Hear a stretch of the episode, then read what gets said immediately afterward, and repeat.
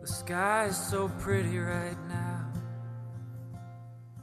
I wonder if your pretty eyes see it. I need a good love.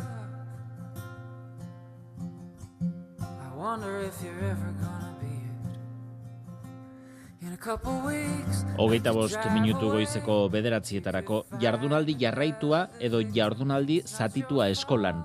Eztabaida horrek bitan zatituta dauka Nafarroako hezkuntza komunitatea eta seme alabak dituzten familia adina argumentu ere badago jardunaldi baten edo bestearen alde.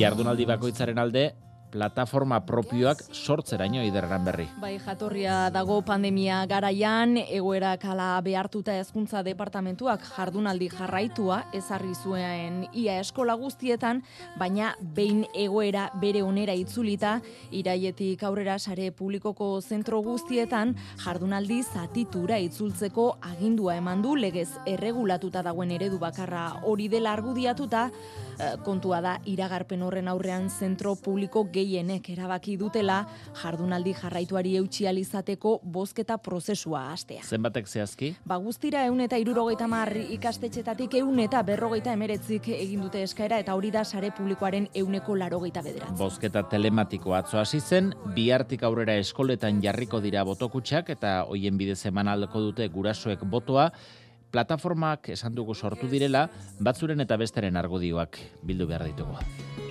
Jardunaldi zatituaren alde dago eguzkine aiesa Iruñeko Patxi Larrainzar ikastetxera eramaten ditu bere bi aurrak eta hause dio berak.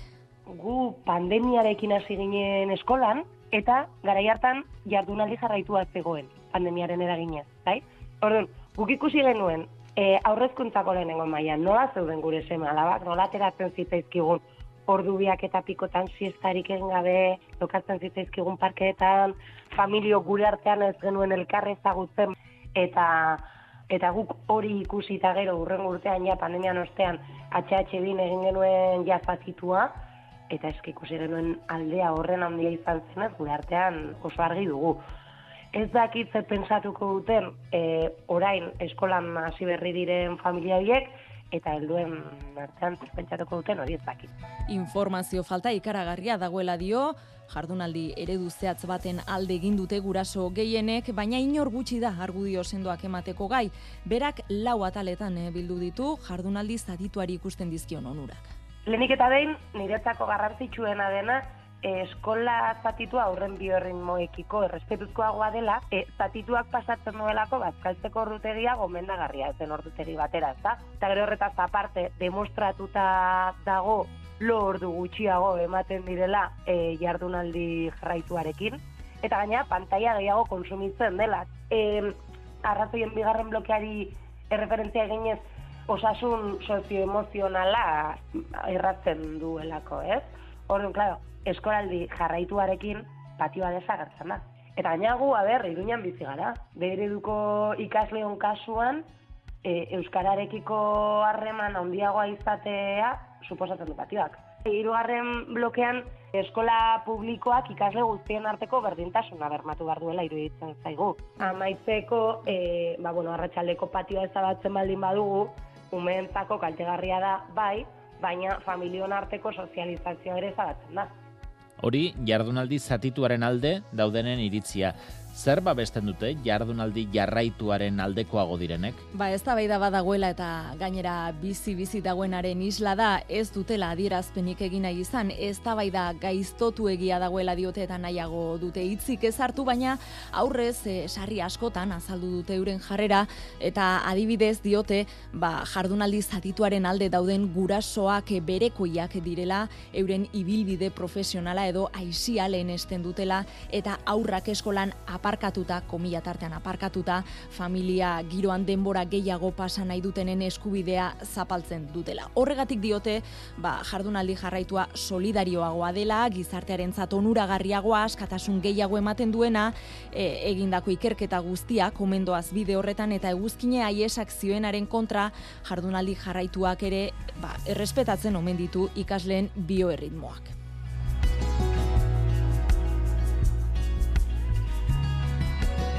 Plataforma batetik edo bestetik diotenaz arago adituak ez datoz bat bietako eredu egokiena zein den esaterakoan, ez dago evidentzia zientifikorik eta pedagogia ikuspegitik ezin da sostengatu baten edo bestearen alde egitea. Saiatu behar dugu ala ere gai honen inguruan alden neurrian zalantzak argitzen, telefonoaren beste aldean dugu Jose Amiama, psikopedagogoa, Euskal Herriko Unibertsitateko Hezkuntza Fakultateko Didaktika eta Antolaketa Saileko irakaslea, Jose Amiama, egunon. Bai, egonon. Eskola bai. eredu zatituaren edo eredu jarraituaren arteko eztabaida egon badago, hori ikusi dugu, kasu honetan Nafarroan. E, eztabaida honek ze oinarri daukala esango zenuke? Bueno, nik uste dut, e, eztabaida, eztabaida serio bada. E, eskoletan elementu nagusi bat da denbora. Eta, eta denbora, gero denbora honekin da bere antolamentua, eta hori da eredu jarraitua edo zatitua izatea, eta gero bere, bere kudeaketa oso importantea denez, e, legeak ere hori dena jaso, e, jasota gehatzen da. Bidez, gure gure legean garbi azaltzen da e, zera, zatitua izango izango dala, bai? Salguespen batzu kontuan hartuz. Edo, eta gero ja dekretutan ere azaltzen da argi eta garbi zenbat ordu sartu, sartu egin garrian. Ba, atxen sortzen da eta amagos, eta atxen mila eta berrogeita mar, baina hori beti gutxienez beti dago aukera gehiago sartzeko. Baina netzat, ez da bezala, e, oinarri, oinarrizkoa da, eta nik uste e, egin, egin behar dela denbora gai importantia delako. Hmm, denbora da beraz e, gakoa, baina dena goizpartean konzentratu edo goizta arratsalde egin, zergatik da inbesteko polemika eragile? E, e, gau, eske, a ber, hemen zartzen dira elementu desberdin batzuk, bai. E, eta gainera, nik uste dut, botarien argurioak oso zehatzaria, osea, que e, sentidotan garbi hartzen da. E, hemen, hemen dago, a ber, e, eskola, e, eskola funtzio desberdin batzu dauzka, eta horien artean ere dago e, konzilezio familiarra, hori ere barne, barne dago. Ka, gure herrialdetan eta gure hemen, e, ba, Espainia maian eta hola, familien ordutegia eta umena ba, askotan ez joa batera. Horrun, horrek ere, ba, egiten du e, ajuste bat egin behar. Baina eta egoismo baten gati, baizik eta konziliatze familiarra, ba, ben baina goiagotan ez da ematen. Eta, eta nik uste dut hor, hor badagoela ba, gako, gako importante, importante bat hortarako. Uh e, esan dugu evidentzia zientifikorik jardunaldi baten edo bestearen alde egiterakoan ez dagoela. Bai. E, guztiaz goizez izateak e, ikaslearen aurraren e, onuraren ikuspuntutik eta ikuspuntu pedagogikotik ze alde honi izan ditzake? Argudioak hor, hor botaria. A ber, eh, eh, mantentzea, oza, mantentzea arreta denbora luze baten hoi ezin izkoa da. Bai, hoi denogarri daukagu. Horun, arreta hartzen baldin badegu, eh, konparazio batean zatitua edo jarraia, ba, zatitua asko zobea da. Eta gero tarako, ba, adibide garri daukagu, adibide Finlandian, eh, jarroa bat iken dute eta patioa teratzen dira, bero voltatzen dira, beste jarroa bat, eta berrio patioa joten dira, patioan askotan egoten dira. Claro, hoi da, eta hori da nerozientziak esaten diguna. Osea, e, an, e, produzio bat egiteko, deskarga bat egin behar da, eta ero berrio pila kargatu egin behar da, eta, eta e, aspektu motorrak ere e, mugitu egin behar da, berrio arret, arreta mantentzeko. Hoi, sentido hortan, e, eredu zatitxua, ba, hobea da. Baina, azken finan hau sistemikoa da. Hmm. Esan nire, hemen ere planteatu da. E, niretzat, puntu importantua da, zenba loiten e, egin duten gure gure umek eta gure gaztek. Hor daude TikTok, e, seriak, telesaiak, bideojokuak, claro, hoi dena regulatu egin behar da, baina ez bakarri familia. E, ete dago programa importante bat, konkiz, eta zeurutan hasten da, eta zeurutan bokatzen da. Horren, elementu horiek ere, behera dina, daukate gero arreta arretarako eta bai, eta arreta funtzionamendu. Bai, arreta ipatu duzun ez diozu goiz eta arratsaldekoetan eh arreta agian hobeto mantentzen dela, eh epe luzean arreta mantentzea zaila izaten delako. Baina eh arreta bazkalostean goizean izan daitekenaren berdina da. Eh, a ber, hau hau ziklo, osea, hemen ziklo batzuk ematen ematen dira. E, eguneko zikloak, eta gero baino gero gero baita ere kurtso kurtso osoan, vale? Orrun, errendimendu eta eta gautza bera eta irakaslek ere garbi da, dakite ze ordutan ikasgaia sartu eta eta nola nola antolatu. Horregatik, e, eskolako antolakuntza eduki aldetik eta eta beraien proiektutan edo honetako ikasketak edo egiten dutena beraiek ere badakite zeintzu dian e, egokena, bai? Osea, hor bada badaude ziklo ziklo batzuk tendentzialetik, baino gero ziklo teorikoaria. Esan nahi e, hemen aldagai asko sartzen dira. Aldagai bada pertsonala. E, pertsona batzuk intravertido dira. Orduan horiek goitzet hobeto oso funtzionatu dute, berri ba, beste batzuk extravertido dira. Estimula asko behar dute, gero ondo funtzionatzeko. Eta bere eta arratsaldeak edo gaua produktiboak izaten dira. Horregatik, e, bere osotasunean begiratu, begiratu egin behar da. Horregatik, e, ikastet, neus, neriko ikastetxe bakoitzak e, hausnartu egin behar du denon artean, hausnartu egin behar dute zein da beraien egoera, eta hausnartu egin dute zein da, zein da ikaslen egoera. Adibidez, hainbat ikastetxetan eguarri ez eskora sartzen dituzte, eta adibidez ingresa estatzen dute. Hoi ez alda e, plantamentu jarraitu bat erdi izkutatuta. Mm -hmm. Orduan, hoiena, nik uste dut, e, bueno, ba, pentsatu egin beharra da, denbora da elementu nuklearra, bai, funtzionamentuko, eskolako funtzionamentuako, baina baita ere, e, famili, familientzat antola, beraien antolamentu. Mm e, familia antolamentuaren ikuspuntutik, e, derrigorrezko bigarren hezkuntzan eta batxiergoan oikoagoa izan ohi da eredu jarraitua, ikaslea autonomoagoa ere izaten delako, orain Nafarroan egiten ari den bozketa hau, e, aurreta lehen hezkuntzan ere aplikatuko litzateke, ala erabakitzen duten e, ikastetxeetan. Familien ikuspuntutik eta familien egoera sozionomikoari begiratuta. Horrek, e, ezberdintasunak areagotzea ekarri dezake erabat edo beste aukeratu? E, bueno, e, datuetan hola taltzen da. Bai, adibidez, e, prozesu hontan Espainia mailan ba, kanari izan zen lehenengoa, laro, e, laro mabian, bigarren ezan Galizia, laro mairuan, eta gero e, jundia sartzen komunitate, komunitate gehienak. Valentzia eta nik datuak, ba, begiatu nitun, hau prestatzeko, ba, balentziko datuak, ez? Hauek, 2006an sartu e, hasi ziren prozesunetan, ba guain Nafarroan dagoen prozesunetan eta 2019an ja e, publiko aldetik 86a, ehuneko 86a jarraitua hartu e, hartu zuen. Claro, e, honek e, egiten du desplazamentu bat e, badakigu e, planteamendu sozioekonomiko aldetik hainbat familia e, gero e, bai kombinatzeko arrazoak baina gero eta errealitatea da estraeskolar aldetik e, kanpotik etorri dian familiak oso oso gutxi erabiltzen dute errekurtso hori, baliabide hori, bai?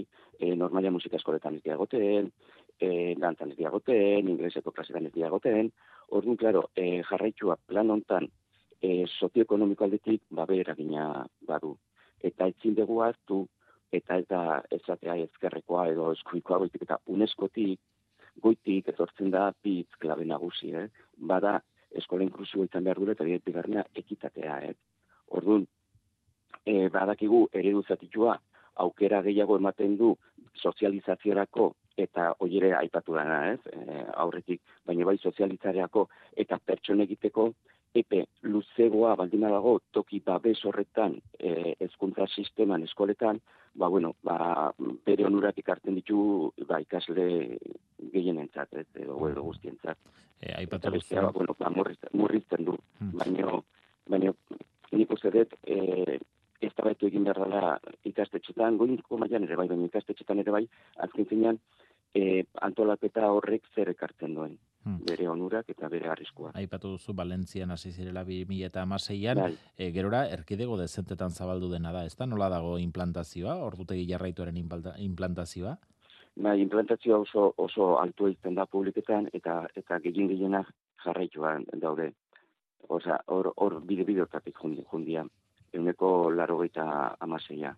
Orduan, e, bueno, ba, tendentzia ematen du dala ba, jarraitu izatea baina hori aipatu egin behar dugu dara Espainian, eh? Osea, e, Frantzina adibidez, e, eta hau kontan, kontuan hartu zede, biorrimiok eta hola, e, azteazkenetan historikoki jai egun izaten zen, guainet, baina goitzez bakarrik egoten dira, baina aztea ere, ere mosteko.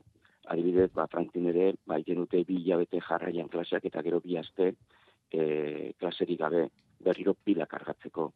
Hemen, nire galdera askotan, bueno, galdera bat, eh, asko daude bet, baina gure umek eta gure gaztek nun, osea, noiz eta nun kargatzen dituzte pila jarraitzeko. Hoi da nire eta e, ez da e, jarraitua edo zatitxua, baizik eta ze hau, e, ze, oza, ikastetxaletik eta familialetik, a ber, guazen pentsatzea, nun, oza, ze espazio daukate, jolasteko, bere gau, gauzak egiteko, autorregulazioaletik, oza, netzat, klaro horiek, kontuan hartu behar dira. Hmm. Bai, Eh, azken, bai, bai, azken kontu bat entzun dugu uneotan e, Nafarroan bozketa irekita dagoela. Era honetako erabaki bat, e, bataren edo bestearen aldoko autua egitea bira, gurasoen esku uztea zilegi da. E, mm, osea, niretza da desplazatzea arazo bat, nire ikuspuntutik, eh? hau da ikus- ikuspuntu oso pertsonala. Nik uste dut e, e, eskola komunitate bada, eta komunitate baldin bada, denon artean erabaki behar da. Eta betu egin behar da, eta erabaki hartu egin behar da. Familiei olako ardura ustea, e, niretzat oso exigentea da. Oso. Osea, nik uste dut e, denon artean adostu egin behar dela. Jakinda, eta eta eske e, eskoletan kolektibo desberdin batzu daude. Eta kolektibo bakoitza toka bere interesa, bere sisteman gati. Osea, irakaslei interesen zaie ordutegi garbi, garbigoa, jarraiagoa, interesen zaie eta logika dauka. Familietan beste. Ikasle kontuan hartu egin behar da, baina baita ere jangelako e, langileak, extraeskolar, extraeskolarak presente baldin badaude, ze lotura daukan extraeskolarrak hezkuntza sistemarekin, irakaslekin eta bar. Orduan, nire ikustundutik erabaki bat hartzeko, jo, denon artean hartu egin behar dela. Ni badakit zaila da eta eta horregatik gatazkutsua da, baino baino nire ikuspuntutik hori hori da bidea, osea familiei olako ardura ustea e, nire ikuspuntutik haundigia da eta horregatik berain artean ba sortzenean gatazkatzen daukate az- azken finean. Behin baino gehiagotan da e, beraien impresioak, beraiek esperientziak eta eta nik uste zerbait e, sakonago eta eta denen artean egin behar dela. Jakin bezala bat bat berrisa. Hasieratik esan de, esan dut denbora eta bere kudeaketa eskolan oso aldagi importantea da. Askotan ez konturatzen horretaz, baino leketan ere e, kontuan hartzen hartzen da e, elementu oinarrizko delako. Ba, Jose Amiama, Euskal Herriko Unibertsitateko irakasle, psikopedagogoa, eskerrik asko gaur gurean izan, eta argibide hauek emategatik urrengo batera arte. Vale, ba, bueno, mila mila esker. Nafarroan ez esan dugu biziri dago, bozketa abian, emaitzak noizko ider? Martxoaren baterako bidali beharko dizkie bozketen emaitzak hezkuntza departamentuari eta eredu aldatu nahi dutenek boto eskubidea duten familien hiru bostenen baiezkoa beharko dute. Helburua da gurasoek aurre matrikula egin aurretik jakin dezatela ikastetxe bakoitzean datorren ikasturtetik aurrera indarrean egongo den jardunaldi mota, hezkuntza departamentuko iturriek adierazi dute martxoaren erdialderako jarri nahi dutela bian aurre matrikulazio garaia. Ikas jardunaldiaren antolaketa eztabaida gai ba, Nafarroan bozketa prozesua dagoeneko gaur gaiaren gerturatze hori egin nahi izan dugu.